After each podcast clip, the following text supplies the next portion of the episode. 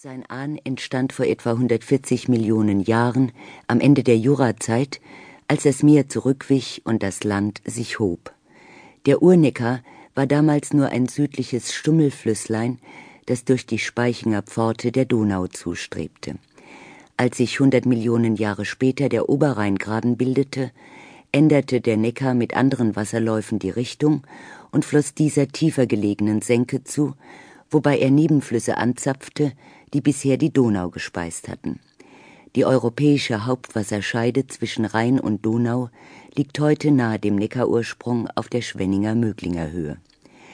367 Kilometer sind es von da bis zur Mündung in den Rhein bei Mannheim, in der Luftlinie natürlich viel weniger, denn der Neckar biegt und windet und schlängelt sich, als wollte der drittgrößte Nebenfluss des Rheins durch Bewegung wettmachen, was ihm an Wassermasse fehlt. Schließlich deutet sein Name auf Temperament hin. Er kommt aus dem Keltischen, Nick heißt heftig, böse, rasch und reißend, Ara bezeichnet Wasser. Aus dem keltischen Nigra wurde der lateinische Niger und schließlich ab 765 dokumentiert der Neckar. Fast tausend Jahre später bescheinigte ihm ein Chronist, dass der Neckar ein reißend und ein fressend Wasser ist, der sich nicht beständig einfangen, dammen und bauen lässt. Was damit gemeint war, kann man auf alten Landkarten sehen, wie sie kürzlich in der Württembergischen Landesbibliothek Stuttgart ausgestellt waren. Beim Vergleich des Neckarlaufs auf verschiedenen alten Karten von 1625 bis 1798 gewinnt man den Eindruck, der Fluss habe sich immer mehr geringelt und verdreht, bis er endlich in unserem Jahrhundert durch die Kanalisierung von Plochingen bis zur Mündung in ein ordentliches Bett gezwungen wurde. Vor 20 Jahren war dieses Projekt abgeschlossen und schon stellt sich der Katzenjammer ein.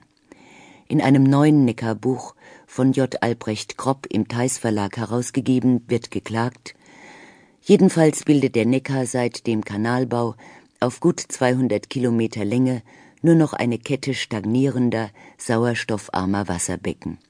Er wird nicht nur von Staustufen gebannt und von Turbinen ausgewrungen, er nimmt auch die Kühlwässer der Kernkraftwerke und die Abwässer der dicht besiedelten Industrieregion Mittlerer Neckar auf, obwohl man ihm die Selbstreinigungskraft des lebendigen Flusses genommen hat.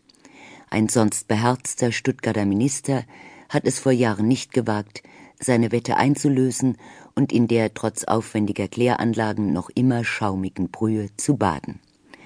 Soweit das Zitat. Dagegen spricht allerdings eine Zeitungsnotiz, nach der das Baden im Neckar bald wieder ungefährlich sein soll.